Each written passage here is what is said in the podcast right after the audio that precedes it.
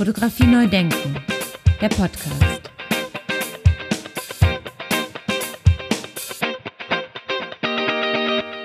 Ja, moin moin und herzlich willkommen zu Episode Nummer 148 von meinem Podcast Fotografie neu denken und zur insgesamt 197. Podcast-Produktion. Ich bin schon ein bisschen aufgeregt, denn noch drei Folgen und ich habe die 200 voll gemacht. Ganz schön krass. Ja, ich werde mit dieser und in dieser Episode anfangen, das Symposium, das wir im November gemacht haben, zu präsentieren und zu re rekapitulieren vielleicht. Also lehnt euch zurück und freut euch auf viel Input von einer hochkarätig besetzten Rednerinnenliste aus meinem fotografischen Universum, die hier zu, zu Wort kommen wird. Nochmal kurz die kleinste, die kleine Historie, Historie unseres Festivals, auf dem das dritte Symposium mit dem Titel Die Allgegenwärtigkeit fotografischer Bilder stattgefunden hat. Ja, das internationale Festival fotografischer Bilder wurde von mir und von Martin Rosner 2016 gegründet und fand dann 2017 im Oktober zum ersten Mal statt. 2022 übernahmen wir den Deutschen Fotobuchpreis, integrierten ihn ins Festival und gründeten einen gemeinnützigen Verein, nämlich den Festival fotografischer Bilder e.V. mit Sitz in Regensburg. Und wir freuen uns natürlich über Fördermitglieder. Infos dazu über unsere E-Mail-Adresse info at festivalfotografischerbilder.de. Dieser Verein dient als übergeordnete Organisation, der das Festival und den Deutschen Fotobuchpreis bis auf weiteres ausrichten wird. Neben der bisher von uns, also von Martin und mir geleisteten ehrenamtlichen Arbeit wird die Organisation und alle Maßnahmen unterstützt vom Kulturamt der Stadt Regensburg, der Städtischen Galerie im leeren Beutel Regensburg. Insbesondere da zu nennen ist Dr. Rainer Meyer. Dann die Staatliche Bibliothek Regensburg ist dabei und der Lehrstuhl für Medienwissenschaft an der Universität Regensburg mit einem Lehrauftrag für Martin Rothner, Rosner sowie dem Kulturfonds in Bayern. Ja, von Anfang an haben wir dem Festival ein klares Profil gegeben und für uns drei inhaltliche Bereiche definiert, die wir immer wieder neu diskutieren und thematisieren. Das ist erstens das Nachdenken über fotografische Bilder, also die philosophische Seite. Da stellen wir uns dann Fragen wie, wie reflektieren wir fotografische Bilder? Was machen sie mit uns? Was sehen wir eigentlich? Wie relevant ist das, was wir sehen? Wie spiegelt sich das in der Gesellschaft und in der künstlerischen Arbeit wider? Wie gehen Künstler damit um und was sehen sie kritisch zum Beispiel? Dann der zweite Bereich ist das Erarbeiten von fotografischen Bildern, also die ganz klar praktische Seite. Alle technischen Möglichkeiten sind Material und Werkzeug, Instrument und Rohstoff.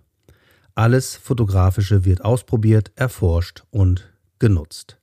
Das sieht man jetzt auch ganz wunderbar in der aktuellen Dark Taxa Projektausstelle in Regensburg. Es geht ebenso um den Umgang mit wie um die Benutzung von fotografischen Bildern. Genauso wie um die bildnerischen Möglichkeiten. Der künstlerische Schaffungsprozess, die kreative Verwendung von Bildern durch Fotografie, das Arbeiten am Bild. Und der dritte Bereich ist die Vermittlung also das Vermitteln von fotografischen Bildern, also sagen wir mal die didaktische Seite der Fotografie oder der fotografischen Bildern. Bilder. Reicht es dabei, etwas zu erklären und zu beschreiben oder funktioniert das Zeigen eines fotografischen Bildes viel besser? Im dritten Bereich geht es um das vermittelte und vermittelnde Bild, um das kompetente Bild, um das verantwortungsvolle Bild. Verstehen wir wirklich, was wir auf einem fotografischen Bild sehen, müssen wir das nicht eigentlich erst lernen oder waren wir schon so lange davon umgeben, dass wir es spielerisch mitbekommen haben? Dann stellt sich aber wieder die Frage, wenn ja, von wem denn eigentlich? Ja, in einem Begleittext zum Festival habe ich mal geschrieben, ich zitiere, fotografische Bilder und bildgebende Verfahren prägen in den vergangenen Monaten die Debatte im Zusammenhang mit den Kinder KI-generierten Bildern und Texten. Dabei ist diese wieder aufkommende Diskussion um die fotografische Abbildungswahrheit so alt wie die Fotografie selbst. Neu daran ist, dass es uns alle betrifft und betroffen macht. Denn das, was direkt um uns herum und in der Welt passiert, die aktuelle Nachricht zum Beispiel, erscheint nicht nur sofort, global und überall sekundenschnell, sondern direkt auf dem Display, den wir in der Hand halten, auch in unserer Komfortzone. Manchmal sehr unmittelbar. Und plötzlich wird uns bewusst, dass es unseren Alltag tangiert und uns empfindlich zu jeder Zeit selbst treffen kann. Ja, und ich will hier gar nicht lange äh, rumschwafeln oder mich selbst beweihräuchern. Auf jeden Fall ähm, bin ich sehr stolz darauf, dass wir das alles so hingekriegt haben und 2023 eben zur dritten Ausgabe jetzt im vergangenen November haben wir zum Symposium neben der französischen Künstlerin Sabine Meyer aus Le Havre die Fotolaborleiterin Claudia Rohrauer von der Angewandten in Wien, die Fotografiegutachterin und Expertin des internationalen Fotokunstmarktes Simone Klein, Professor Michael Reisch und Björn Siebert von der Dark Taxa Projektgruppe, den Bild- und Medienwissenschaftler Dr. Roland Meyer von der Ruhr-Universität in Bochum, den Fotokurator vom Sprengelmuseum Hannover Dr. Stefan Gronert, den Kurator vom Foto Elysée Lausanne und designierten Direktor der Fotostiftung Schweiz Lars Willumeit sowie den emeritierten Foto- und Medientheoretiker Professor Dr. Rolf Sachse eingeladen, den wir hier gleich zu Wort kommen lassen werden. Ja, am 23.11. gegen 19.30 Uhr hat Professor Dr. Rolf Sachse einen Impulsvortrag gehalten. Kurz zu Herrn Sachse. Er wurde 1949 als Sohn eines Fotografen in Bonn geboren. 1970 schloss er ebenfalls seine Ausbildung zum Fotografen ab, studierte dann aber später nochmal Kunstgeschichte, Zeitungswissenschaft, Kommunikationsforschung in Germ und Germanistik in München und Bonn, wurde dann 1983 zum Dr. Phil promoviert, wurde 1985 zum Professor für Fotografie und elektronische Bildmedien an der Hochschule Niederrhein, an die Hochschule Niederrhein berufen, übernahm von 1994 bis 1995 die Lehrstuhlvertretung für Hans Belting an der Hochschule für Gestaltung in Karlsruhe und wechselte 2004 an die HBK Saar in Saarbrücken, an der er bis 2017 lehrte. Er lebt und arbeitet in Bonn. Ja, er wird über Folgendes sprechen. Ich zitiere aus dem Abstract, das er uns vorab geschickt hat. Und dann können wir ja mal so ein bisschen vergleichen, ob er das auch eingehalten hat. Aber er hat das sehr, sehr gewissenhaft gemacht und sehr sympathisch. Insofern gehe ich da mal fest von aus. Eine Allgegenwart, so schreibt er, wird gern kritisch gesehen und bei Bildern kommt deren Ablehnung durch die antike Rhetorik hinzu. Alles das sind klein, keine Besonderheiten der Digitalisierung, nicht einmal der Fotografie. Die wurde nur langsam zum Medium, vor allem durch den Druck in Zeitungen, Zeitschriften und Büchern. Medien formen Weltbilder, also die Art und Weise, wie Menschen ihre Umwelt wahrnehmen. Und das hat sich durch die Digitalisierung beschleunigt, aber auch über die Musik und Games bis in die Kunst hinein ausgebreitet. Insofern sind Bilder, die nach Fotografie aussehen, nichts wirklich Neues. Der Vortrag wird diesen Entwicklungen bis in einzelne Verästelungen nachgehen. Hören wir mal rein in seine Rede, die sehr anschaulich und durchaus hin und wieder sehr humorvoll vorgetragen wurde und aufmunternd äh, und aufmunternd, wie er spielend durch die Jahrhunderte und Jahrzehnte bis heute springt in relativ kurzer Zeit. Und es funktioniert erstaunlich gut, auch ohne Bilder. Danke an Rolf Sachse. Hören wir mal rein. Die Allgegenwart von Bildern, fotografischen Bildern, ist eben auch etwas, was wir nicht ganz ohne Kritik sehen können. Wir sehen implizit immer diese Kritik. Und äh, wenn eben die Mona Lisa nur noch da ist, um quasi Selfies davor zu machen, dann ist das sicherlich auch keine Auseinandersetzung mit der künstlerischen Qualität von äh, diesem Bild. Und äh, die Facebook-Bilder sind ja auch schon thematisiert worden.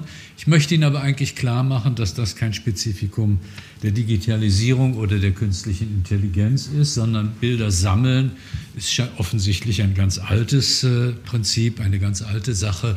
Und auch da ist immer wieder schon gesagt worden, Bilder sind ein Problem. Das ist eigentlich eine alte rhetorische Frage nämlich äh, die Frage der Ursprung der Kunst, den Plinius in seiner Na äh, Naturgeschichte äh, so beschrieben hat, dass eben eine junge Dame ihren Freund, der in den Krieg zieht, mit einer Zeichnung auf einer Wand verewigt und das wäre dann für ihn der Ursprung der Kunst. Es gibt natürlich tausend andere Dinge, die noch früher sein können.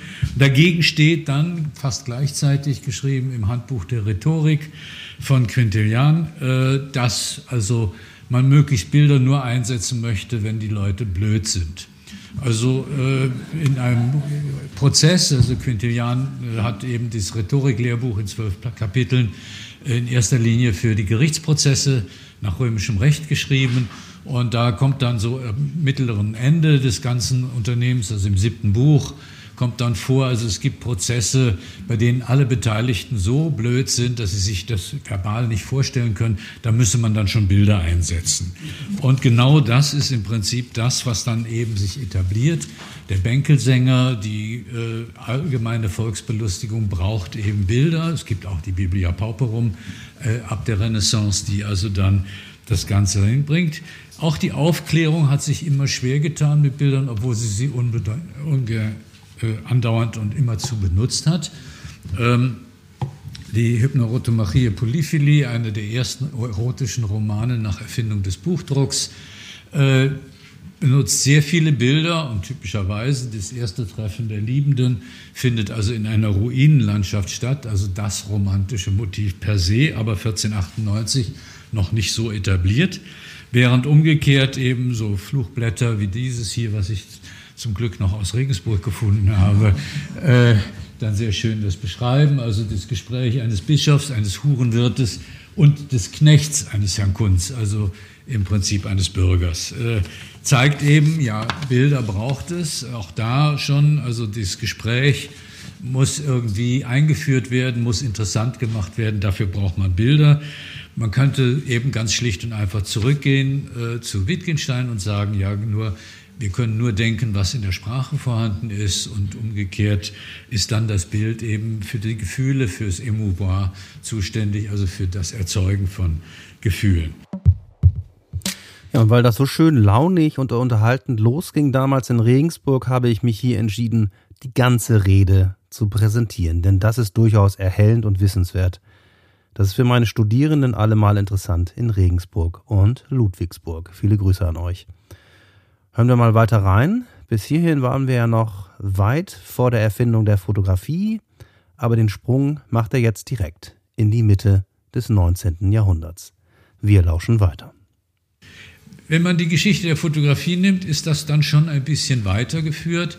Eigentlich ist die Fotografie als Erweiterung der Lithografie einer Drucktechnik erfunden worden. Wir sind ja hier beim Fotobuchpreis und äh, wollen uns ja auch dann sehr viel mit Büchern beschäftigen. Insofern denke ich, passt es dann sehr gut. Auch eben Joseph Nisse von Niepce, der das, Landhaus in Gras äh, fotografiert hat äh, und eigentlich auf einer Asphaltplatte aufgenommen hat, die er dann ätzen wollte und drucken, also auch im Prinzip die Herstellung eines lithografischen oder äh, Radierungsgrundlage, die man dann weiter verwenden kann. Bei beiden gleichzeitig fällt dann sofort auf die Authentizität des Bildes. Das Bild ist zwar technisch gemacht und nicht mehr gezeichnet, was ein großer Fortschritt quasi im Sinne der Aufklärung ist, aber natürlich wird sofort auch überlegt, wie man das macht.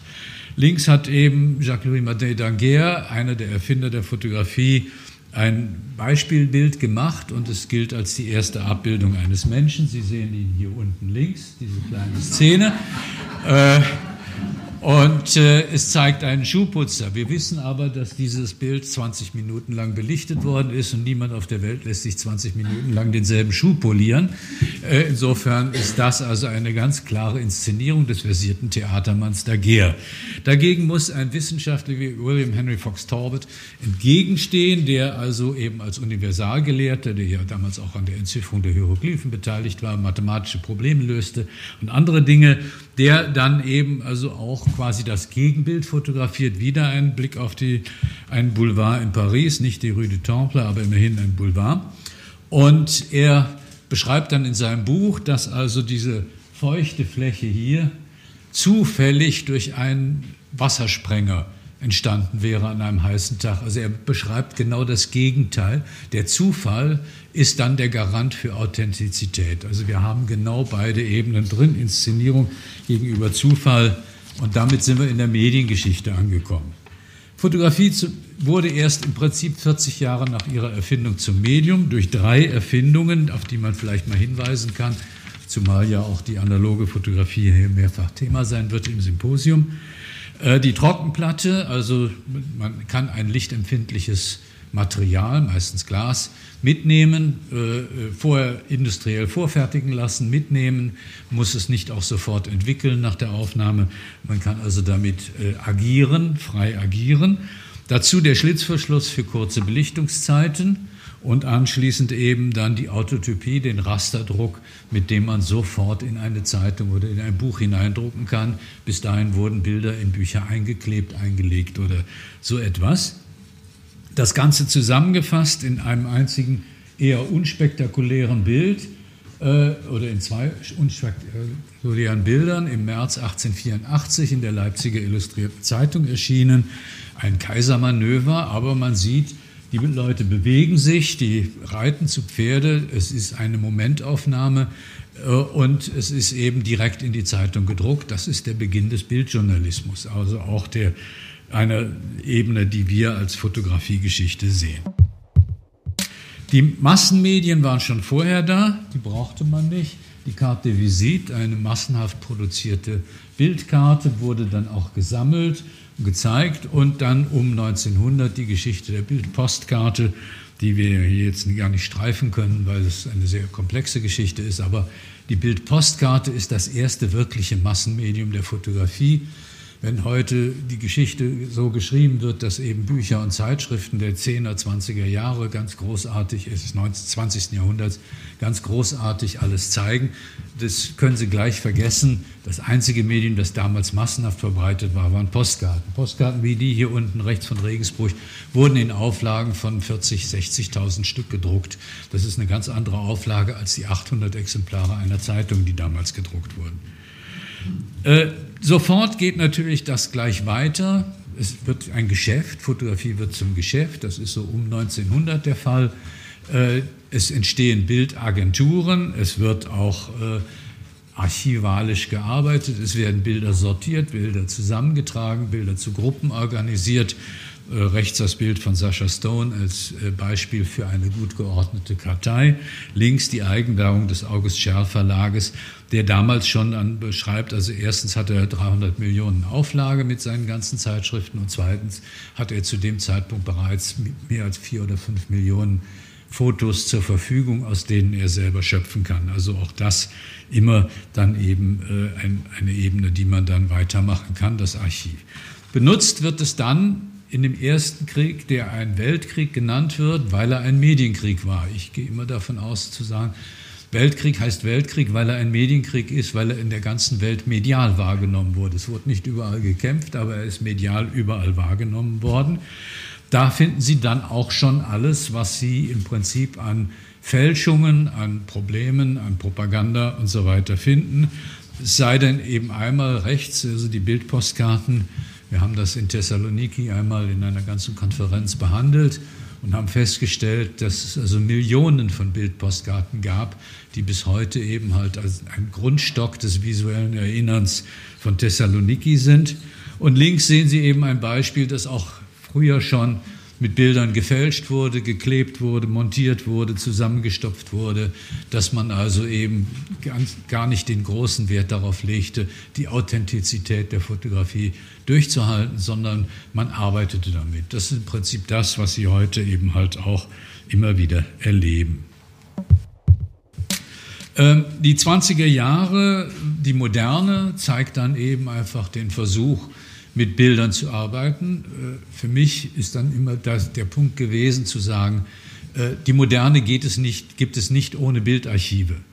Also ohne, dass man ein Archiv hat von dem, was man, von dem man sich absetzt, was man neu, modern macht, äh, kann man es gar nicht generieren. Also eben jemand wie Walter Gropius, der eben gigantische Massen von Diapositiven brauchte, um jeden Tag äh, einen Vortrag irgendwo zu halten. Er hat in, in, zehn Jahren hat er über 900 Vorträge gehalten. Also man muss dann einfach sehen, dass das ein, eine Basis war und äh, die Arbeit, die eben Lucia Moholi dann fürs Bauhaus gemacht hat, war eben die Bereitstellung eines Archivmaterials, aus dem man dann quasi für die Moderne schöpfen konnte, wie immer das auch eingesetzt wird.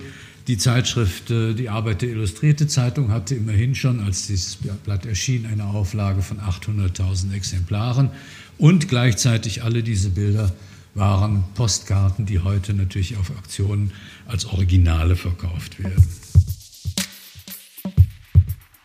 Der nächste Schritt ist ganz klar die Postmoderne, das Nutzen der Moderne für andere Zwecke. Das ist dann die Propaganda mit der Fotografie, das ist auch die NS-Propaganda, es ist die, wie ich es unten links dann mit einem Buch der bis heute einzigen Gesamtgeschichte der Nazi-Fotografie beschrieben habe. Es ist eine Erziehung zum Wegsehen. Die Menschen werden so mit Bildern zugepflastert, sie sollen schöne Erinnerungen an die Zeit haben, funktioniert ja auch bis heute in die rechten Ecken hinein unseres Lebens. Und äh, sie sollen einfach vergessen, was die anderen gemacht haben. Also es soll eben alles das, was passiert ist, soll dann als Fliegenschiss verkleinert werden. Das kennen wir ja nun alle leider heute aus der heutigen Rhetorik immer wieder. Und das mochte ich sehr gerne immer wieder, auch das, das Thema mit der politischen Situation, die wir im Moment mit uns rumschleppen, immer wieder auch Verbindungen geschlagen hat zur Fotografie und eben zur Propaganda und so weiter. Vielen Dank an dieser Stelle auch nochmal, Rolf Sachse, für diese Anmerkung. Hören wir mal weiter zu. Wichtig ist bei der ganzen Geschichte bis in den Zweiten Weltkrieg und die Zeit danach hinein, nur das gedruckte zählt. Für uns war ganz klar, nur das gedruckte Bild ist überhaupt ein Bild. Es gibt überhaupt keinen anderen Grund für die Fotografie, als Bilder zu drucken. Ein Original an der Wand hängen, ja, gab mal ein paar Ausstellungen, aber das war völlig unwichtig. Das war äh, Kleinkram. Erst Mitte der 70er Jahre kam das und das kam durch die Konzeptkunst. Wir könnten ja keinen deutschen Fotobuchpreis installieren heute oder auch schon in den 80er Jahren nicht, wenn es nicht in den 70er Jahren die Konzeptkünstler gegeben hätte, die mit Büchern, mit Kleinstauflagen gearbeitet haben. Ed Ruschays Every Building on Sunset Strip ist in der Erstauflage mit 80 Stück entstanden. Deswegen kostet es heute auch einen sechsstelligen Betrag, wenn Sie es in der Auktion kaufen. Äh, also von daher haben Sie da eine Ebene drin, die zeigt, ja, es ist äh, Kleinkram, aber es ist Kunst und die Kunst ist dann da drin. Passt auch wieder dazu, die Kunst, die eben als Konzeptkunst in einer Art Neoplatonismus das Disegno interno, also den Geistesblitz, wieder zum eigentlichen Kunstwerk erhebt und die Disegno esterno einfach der Gesellschaft übergibt, eben dem billigen Druck die zeigt dann ganz deutlich, aha, wir brauchen die Medien, wir brauchen eine Vermittlung. Es ist eine Kunst, die nur über Medien existiert, die nur über Medien vermittelt werden kann. Und insofern ist dann die Kleinauflage dieser Bücher bereits selbst wieder der Kunstausweis eines Originals. Damals war die Zeit der Multiples, der Kleinauflagen. Joseph Beuys hat 557 Multiples hergestellt mit Auflagen von bis zu 3000 Stück. Also auch da gibt es dann eben diese Ebene äh, der Multiplikation, der Mediatisierung, der Medialisierung. Die Digitalisierung beginnt äh, dann schon in den späten 70er Jahren und zwar auch wieder unerkannt. Ich war zwischen 1978 und 1983 als Journalist für mehrere Fotozeitschriften unterwegs und wir haben damals schon digitale Druckvorbereitungen gehabt, die sogenannten Singapur-Klischees. Das war eben tatsächlich so, dass wir oft die Druckvorlagen nach Singapur geschickt haben. Dort wurde digital dann eine Druckvorlage hergestellt, die dann hier in Passau bei der Passavia, also der erzbischöflichen Druckerei für unsere Zeitschrift gemacht werden konnte.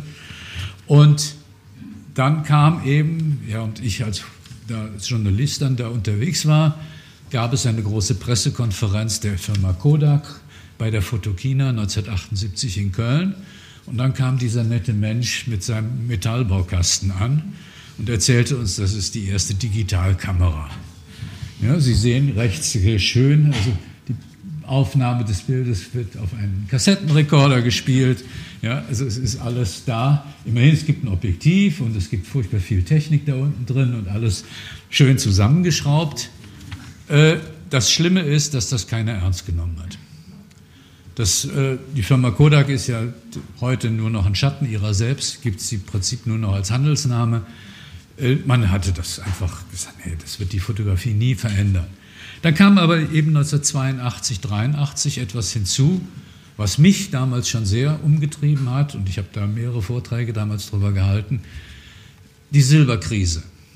Das zwei texanische Spekulanten haben den Silberpreis innerhalb von sechs Monaten auf das Hundertfache getrieben. Und damit, weil 98 Prozent des Weltsilbers in die Fotoindustrie gingen, schlicht und einfach die Fotoindustrie massakriert. Das beschreibt bis heute keiner, ist Wirtschaftsgeschichte. Beschreibt noch immer keiner. Ich habe 1984 dann vor dem Deutschen Handwerkerkonsortium, also wie heißt es, der Deutsche Innungstag oder so ähnlich, und äh, habe ich dann einen Vortrag gehalten und habe gesagt, in 20 Jahren werdet ihr alle nicht mehr mit Film fotografieren. Ich habe mich vertan. Ich habe gewusst, dass deutsche Invent äh, Erfindungen immer ein bisschen länger brauchen. Ich hätte 30 Jahre sagen müssen.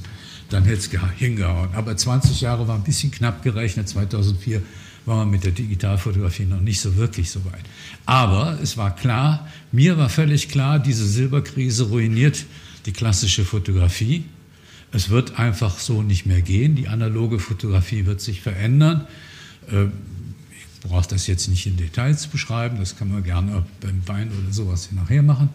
Aber es gibt eben dann ganz automatische, starke Veränderungen, die dann auch eben in diese Digitalisierung hineingehen. Was dann aber eigentlich passiert ist, erst in den 90er Jahren fängt die Digitalfotografie an. Ich habe dann wirklich mal durchgeguckt, mehrere äh, äh, Computerzeitschriften, die damals so in den Markt kamen, die auch zum Beispiel auf der Leiche der Fotozeitschriften dann funktionierten, äh, die bringen also tatsächlich erst 1994 die Erwähnung einer Digitalkamera.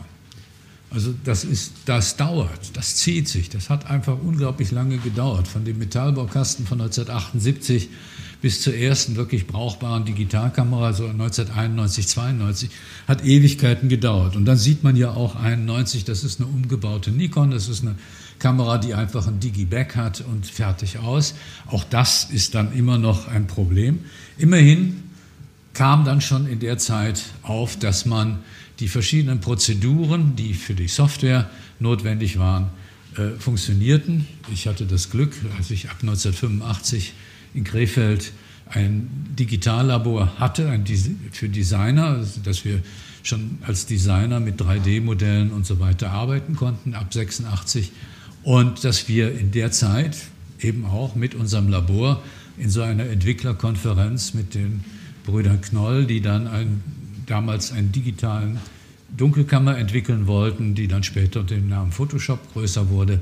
Und die dann eben auch anfingen zu fragen, ja, was aus der Fotografie müssen wir eigentlich übertragen? Was müssen wir eigentlich hierhin bringen und dahin bringen?